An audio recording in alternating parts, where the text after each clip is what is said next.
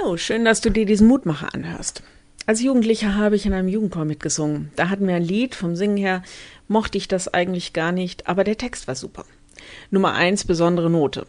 Wir haben das relativ oft gesungen. Frei wie ein Vogel hieß das. Heute denke ich oft an das Lied, weil der Inhalt für meinen persönlichen Glauben wesentlich ist. Denn es geht um Freiheit. Im Refrain heißt es, ich fühle mich frei wie ein Vogel so frei.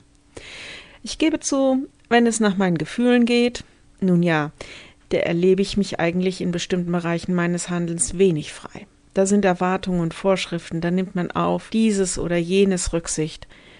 Aber tatsächlich sind wir ja zur Freiheit berufen, durch Christus. Im Lied heißt es, wo Jesus handelt, da macht er uns frei.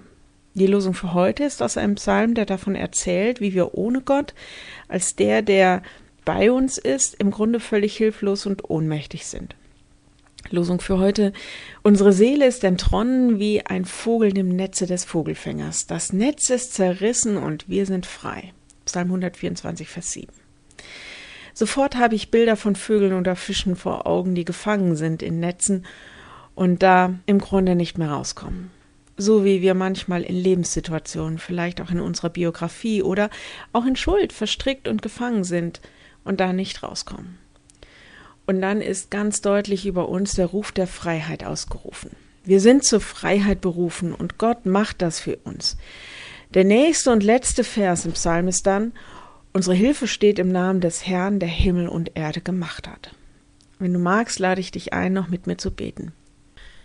Lieber Herr, du hast uns zur Freiheit berufen und zum Leben. Deshalb bitten wir dich, dass du neu in unser Leben kommst und dass du uns das zeigst. Mach uns frei von allem, was uns so gefangen hält was auch immer uns in unserem Leben zusetzt. Wir legen es dir in die Hände und wir bitten dich, dass du uns in die Freiheit führst. So viele Menschen, die keine Freiheit erleben, vielleicht weil sie tatsächlich in Gefängnissen sitzen oder weil sie gefangen sind in ihren Lebensumständen, Biografien oder in Sucht und Krankheit. Wir bitten dich, dass sie dich erleben dürfen, als Gott, der sie in die Freiheit führt und dass ihr Leben durch deine Freiheit bestimmt wird.